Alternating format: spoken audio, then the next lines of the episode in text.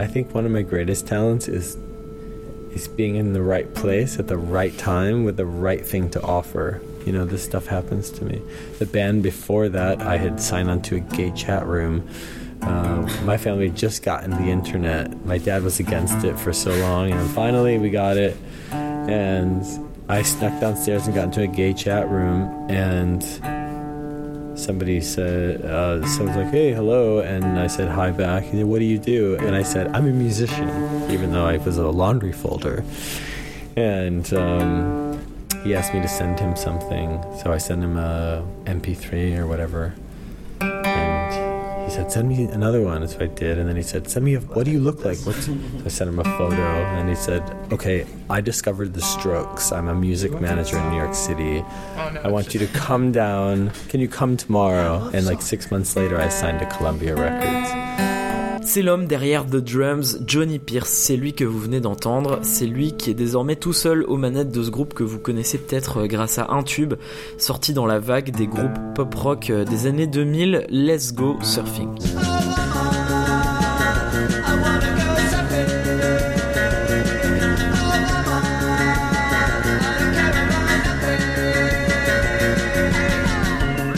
Let's Go Surfing, voilà, c'était il y a 10 ans, c'était il y a une éternité en fait. Tellement que Johnny lui-même euh, se sent plus vraiment connecté à cette chanson. Le temps qui passe entre les premières compositions euh, innocentes et puis euh, ce qu'il est devenu, on va beaucoup en parler. De ses débuts dans la musique pour s'échapper d'une famille pauvre de Floride à maintenant, moment de la sortie de son cinquième album, précisément le 5 avril, Brutalisme. Johnny Pierce, je vous le disais, c'est désormais le seul membre de, de Drums, euh, ce qui l'a pas empêché de faire appel à des musiciens extérieurs, euh, par exemple un ami, Brian de Leon, à la batterie, qui l'a aidé à composer l'album, euh, vous l'entendrez un petit peu plus tard sur les extraits acoustiques de cet épisode. Et maintenant, donc sur ce cinquième album, Brutalisme de Drums, ça ressemble à ça.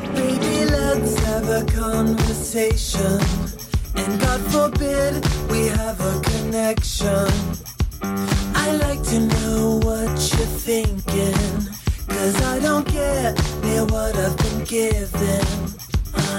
Six to six, Bedford Avenue. La chanson s'appelle 626 Bedford Avenue, c'est l'un des extraits de ce nouvel album euh, Brutalisme. On va en entendre deux autres dans cet épisode, deux versions acoustiques enregistrées spécialement pour ce podcast. Oh, maybe I'm depressed, or maybe I know too much about the world. About myself.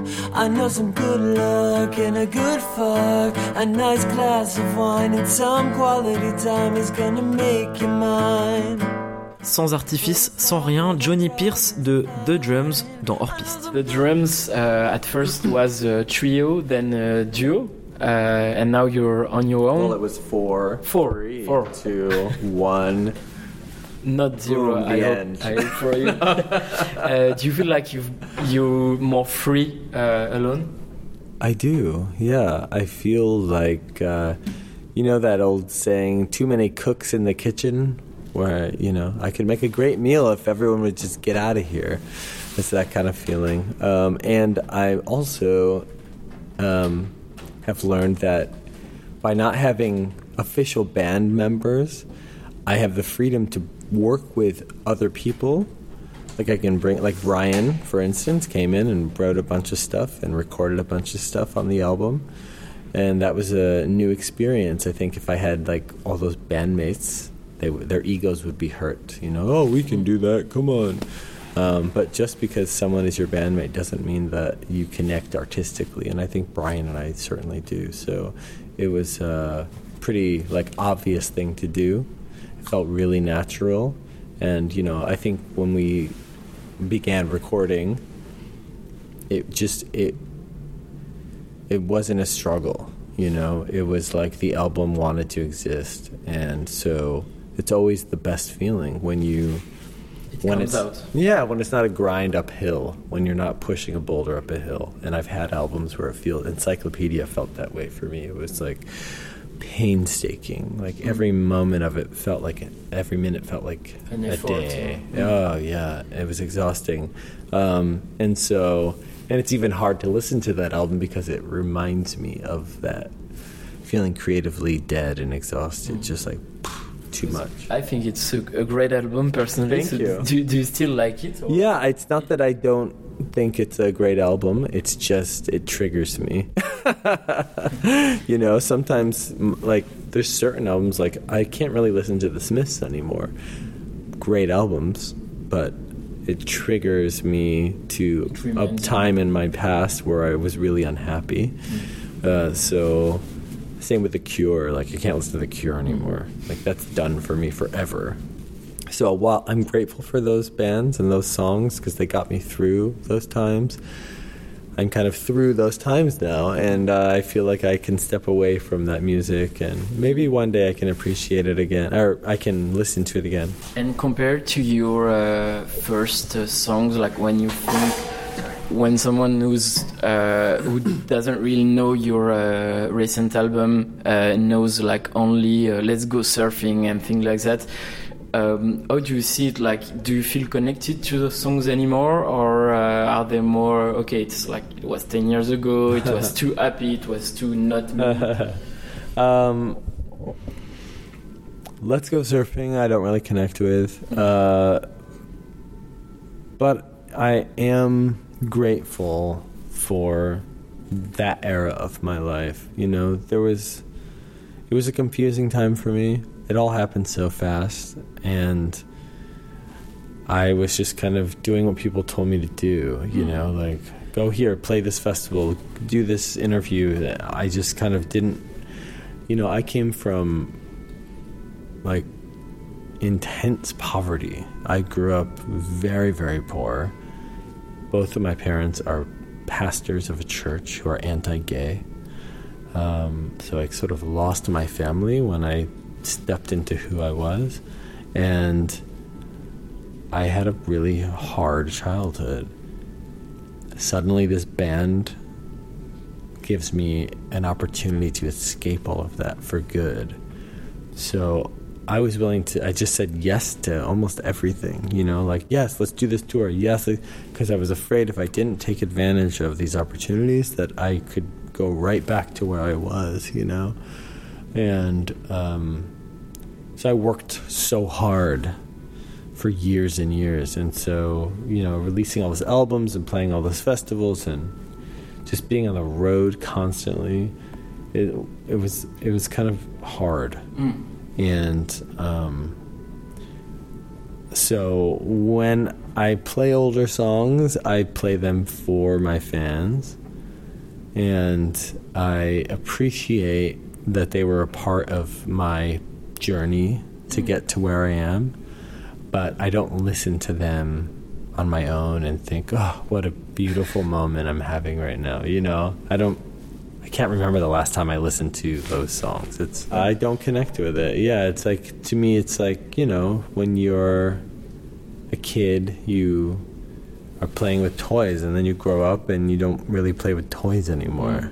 You know, and it, it's kind of like that for me. Like those songs, a lot of them are just kind of silly and fun and sweet, but that's it's not a representation of who I am now. Mm. So it's like anything, you kind of move on and you you make new things that reflect where you are.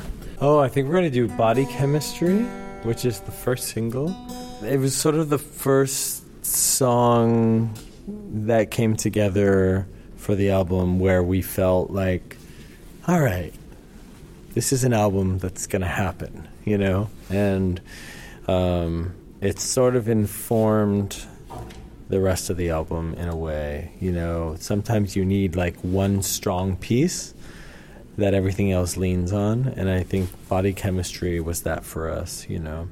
And also, like lyrically, I think it sort of has a theme that kind of is also spread across the rest of the album. Just a feeling of, um, you know, feeling a bit uh, out of sync with the world and and wondering why and and asking yourself some questions about it. And I think on this album there's not a lot of um not really a lot of answers. Like I didn't come to any big moments where I thought oh I have the key to life but at the very least, it's it's exploring a little bit. It's more exploratory than than any other album I've done. You know, as far as like looking inward. You know, most of the mm-hmm. albums that I've recorded are there's a lot of focusing outward, like on a relationship with someone else. Or but this is this album is very much like one person alone with themselves dealing with stuff. You know, so it's a it's a, an album where I'm getting to know myself a little bit better. Here we go.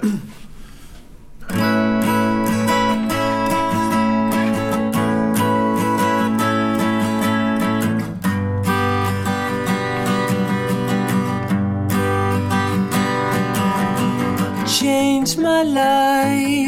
Everyone is telling me to change my life.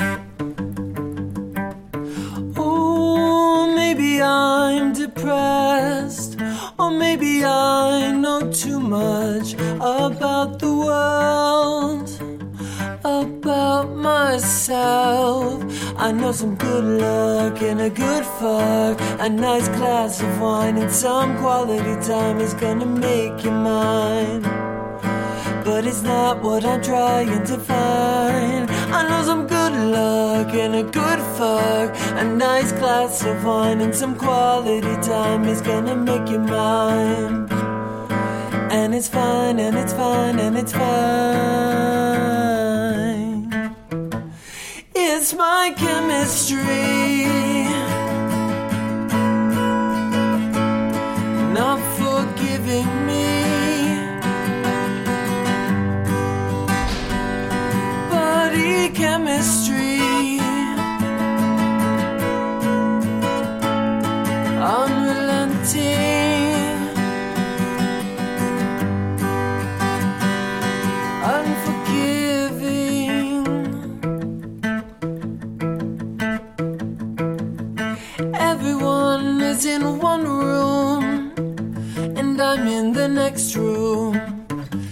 I lean into the corner, I smell the wall, I exhale.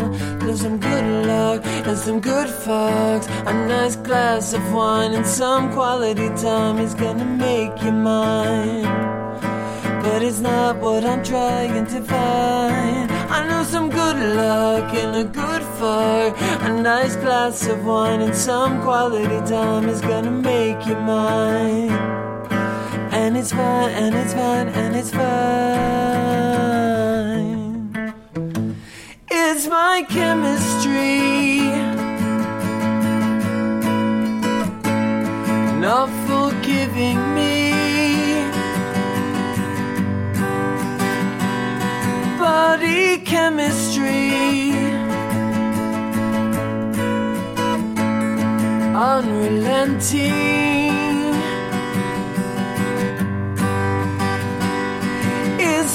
Chemistry.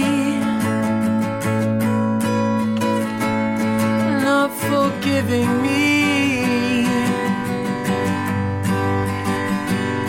Body chemistry. Unrelenting. Unforgiving. You've once said that uh, 95% of uh, the drums was just you in your bedroom. I thought that there would be a lot of joy that came with like just saying that stuff and letting the world know the truth. But I realized it wasn't as satisfying as I had hoped it would be to say that. And Why?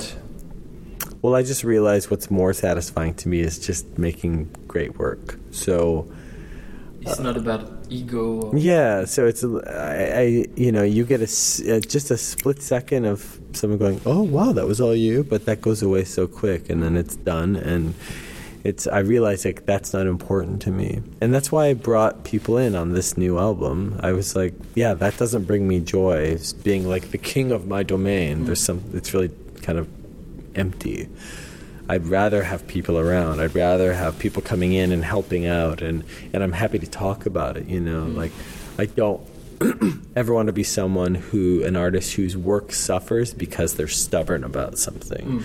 Um, I always want to remain curious and open and trying new things. And I think that's partly why the drums are on their fifth album and people are still interested in what we're doing. We're still playing shows around the world and festivals and doing interviews and photo shoots. And I think it's because I've if I've been able to do one thing in this damn life, it's to remain curious. I wanted to also experiment with sound a bit more. You know, I wanted to make lively, adventurous songs that had a lot of ear candy and that were exciting to listen to sonically. And I'm not really good at that. I'm good at like making an album that sounds like Portamento. There's like kind of kind of bad production. It's charming, but it's very fragile and tender. But I wanted this album to be a bit more like pop. I wanted it to be a bit more um, efficient, you know, and uh, a bit more confident sounding. And I can't really do that. I need help for that. So um, So you you, br- you bring um, Brian in. Uh, I brought he- Brian he, in. He played uh, the drums for the first time on Yeah. one of your records. yeah, live drums finally in the drums. So what does that change for you? Like four album after, like It just gave new life. It gave new life, and um, I often do that. You know, if I'm if I'm at a point where I'm like, God, what do I do next? A lot of times I'll buy like a, a new synthesizer or a new guitar, one that I haven't ever played with, and that that new element sort of inspires new ideas. Um, and this time around, we did live drums, and uh, you know, we didn't have Brian playing through.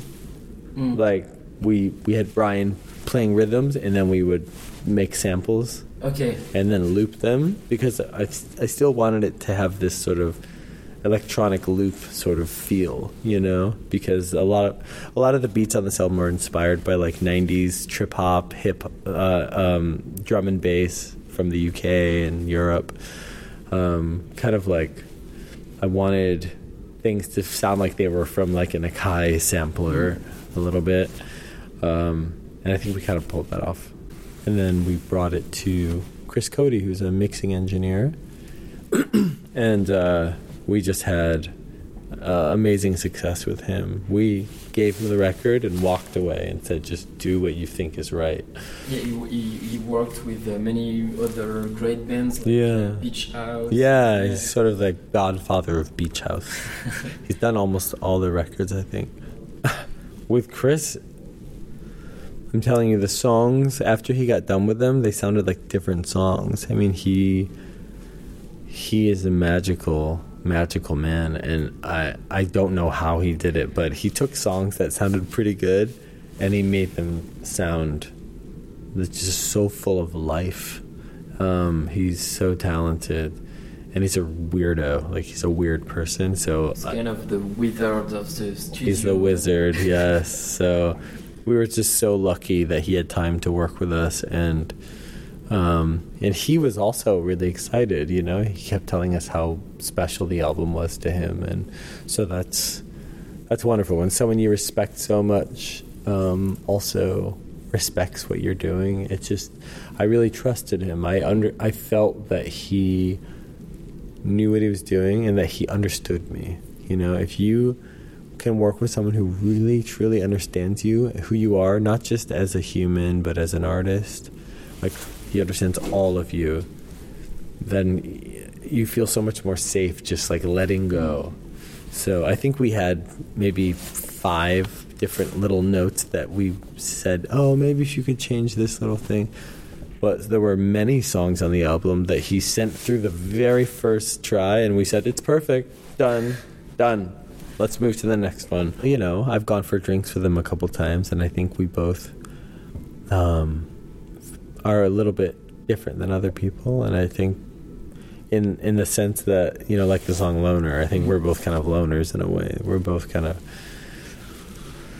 like we want to have friends, but we're scared of people, and you know, just kind of deal with that sort of anxiety a little bit. Um, and so we connect on that level, I think. So I think he really like understood this album. Here's Loner.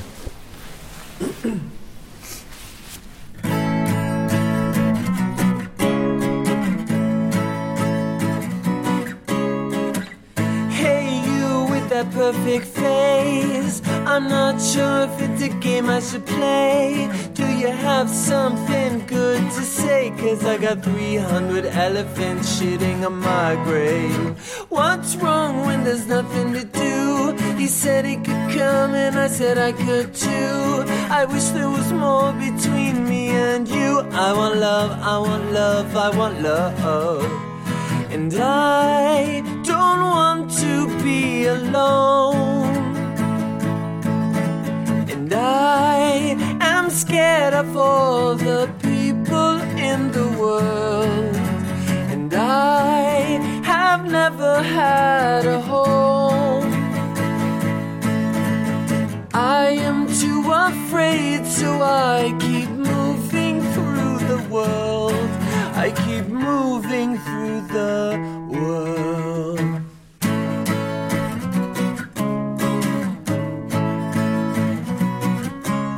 Change me, time will change trust me, baby. The shit comes back self sabotage? Or is my life on pause? Am I inventing flaws? The ship comes back. And I don't want to be alone. And I of all the people in the world. And I have never had a home. I am too afraid, so I keep moving through the world. I keep moving through the world. I would like to find a place. I could find some peace. Even if I change my name, different players, same old game.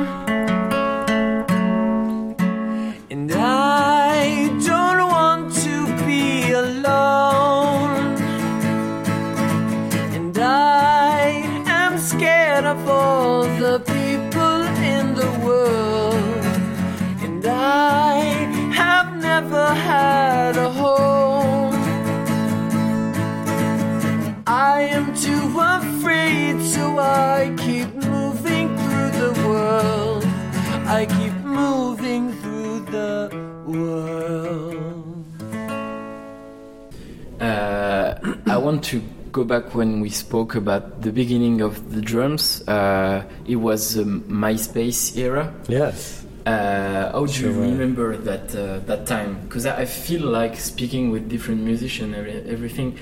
I feel like it was like a golden age for internet music because like it was trendy to discover new music. Yes. And MySpace had just like band accounts where you could just make an account and they had the the MP3 player and like Facebook doesn't have that, right? The players and all that. Yeah. So it was a very specific thing and it was really good for bands.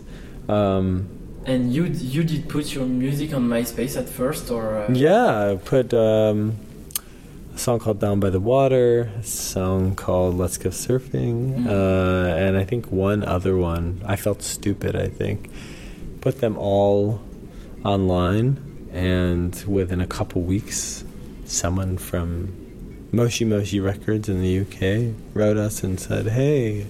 I woke up today and I thought I'm gonna look for bands from Florida on MySpace.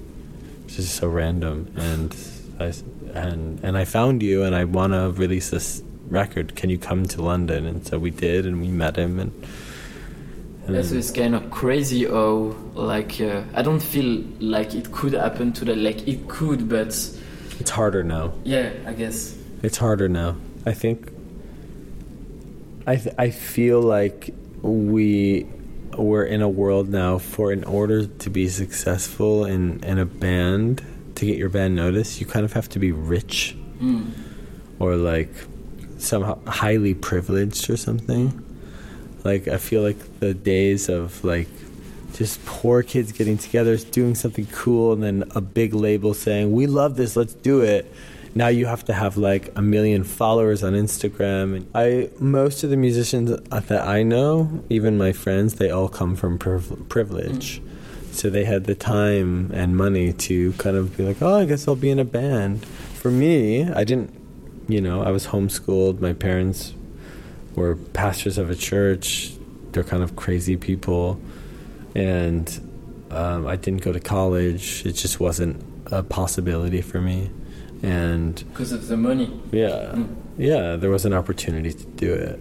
So music for me was a way to survive. Like I was lucky enough where I I knew how to I was good with melody. So I've just learned how to record songs on a synthesizer own. on my own, yeah. And so it is a bit frustrating to me. I, I don't know a lot of those stories. I was just having lunch uh, a couple hours ago with a friend of mine who I just assumed was broke and and kind of made it into this band that people are excited about.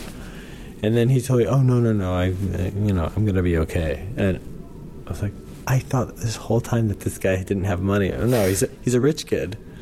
I was like, "Oh my god, all of them are rich." I'm like, "I'm st- I'm still will die poor." all these kids are gonna be fine. So you know, maybe that's why I'm making a fifth record, and mm. other bands are kind of like, oh, "We did a couple. Let's let's end."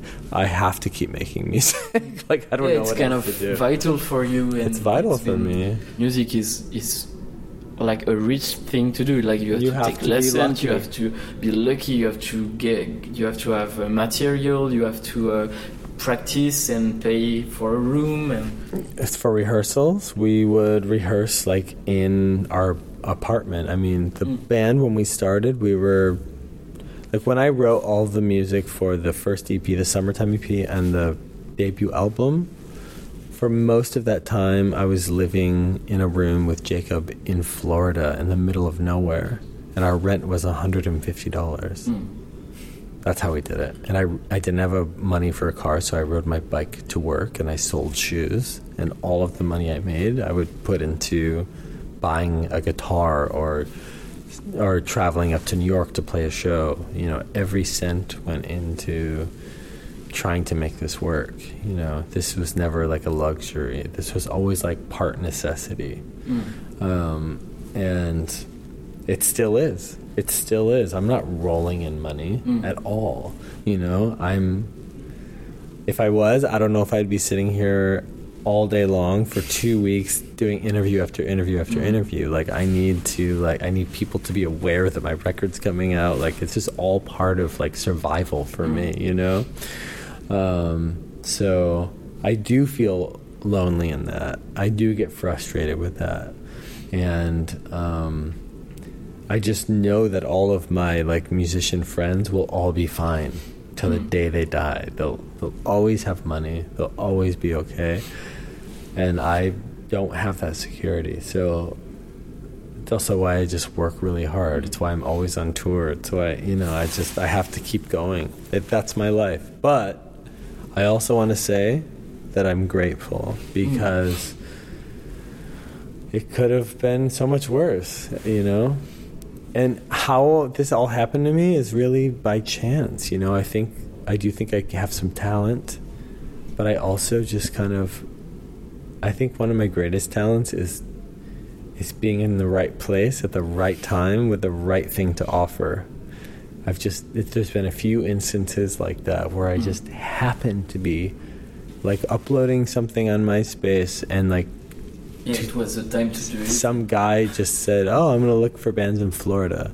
And then my then I had a career. It's crazy. You know, this stuff happens to me. The band before that, I had signed onto a gay chat room. Uh, my family had just gotten the internet. My dad was against it for so long, and finally we got it.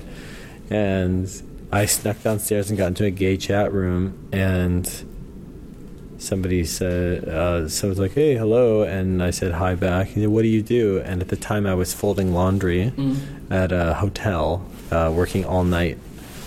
But I would bring a synthesizer in with me, so I'd fold all the laundry, and then I would like write. and In the uh, same room. yeah, in the same room next to the dryers. My publishing company is called Laundry Boy Music, so. Oh yeah, I would I, I would make this music, and he said he asked me in the chat. He asked me in the chat, you know, what do you do? And I said, I'm a musician, even though I was a laundry folder. And um, he asked me to send him something, so I sent him a MP3 or whatever. And he said, "Send me another one." So I did, and then he said, "Send me a, what do you look like?" What's so I sent him a photo, and he said, "Okay, I discovered the Strokes. I'm a music manager in New York City. I want you to come down. Can you come tomorrow?" And like six months later, I signed to Columbia Records. So it's Wow. just like these things happen to me, and so that's why I say like I'm very lucky in that sense because there's a lot of kids who are poor and talented where that didn't happen. Mm. So it could have been much worse for me. Um, but I don't have the recipe. I guess go to a gay chat room and see what happens. You told me before your parents weren't happy for you to going on tour and Uh-huh. being open and everything. Uh, do you, do they listen to you now or I don't know. I don't know, and I'm not interested in knowing really. You know, I'm at a point right now with them where, you know, they all voted for Trump. My whole family did, and I, I just, you know, Trump has vowed to make life harder for people who are gay and trans and so if they're voting for someone who's vowing to make my life hard, aren't they just making my life hard? Isn't it? They're just holding his hand as he pushes the big red button, you know? It's like they might as well be him because they're saying, yes, do it. We want you. Um, and I can't get over that. I can't justify that to myself. And I'm we're not pri- we're not dogs and cats. We're not primal. We're enlightened. We have human brains that can reason and I would rather surround myself with people who are loving and kind and compassionate and just because someone is blood related, it's not enough for me. Mm. It's not enough for me. Um, you know, I wasn't there signing a contract with them saying, okay, you guys are going to fuck, and then I'm going to come out nine months later and we're going to be a happy family. You know, they both had Mm. sex. I came out nine months later, but there never was there some law that said that I owe them for the rest of my life, you know. And uh, I'm someone who has a lot of love to give, and I'd happily give it to them, but I need love in return. Um, do you have still contact you are, are still in contact with them or not not so much Hmm, not really, not really. Very minimal, but um, but I'm happier than I've ever been. So it's it's it's interesting. It's like the less I talk to them, the more I'm loving myself. And I, I think when I'm when I am including them in my life, it's me still wanting their approval, hoping one day that they'll change in their heart. So I'm I'm loving myself less because I'm I'm expending so much energy towards something that isn't going to change. You Mm. know, people don't really change. You know, um, and even if they did at this point, I'm okay. Like I've I've lived so long of one certain way. I don't really have room for for them anymore. You know, I have a lot of loving people in my life.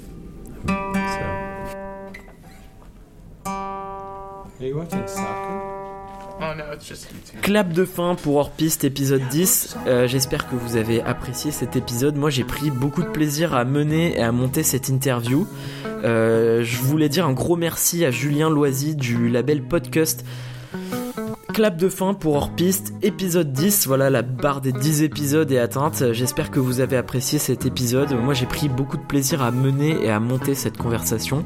Voilà, vous le savez maintenant, j'en parle à chaque épisode. Hors-piste fait partie de, ce label Podcut avec plein d'autres émissions. Pour nous aider, il y a un Patreon. Allez donc voir sur euh, podcut.studio, c'est le site du label. Quant à moi, je vous dis à bientôt. Et euh, on parlait de cette barre des 10 épisodes. Je réfléchis à une petite euh, surprise pour fêter ça. Ça va vite venir. Allez, je vous dis à très vite.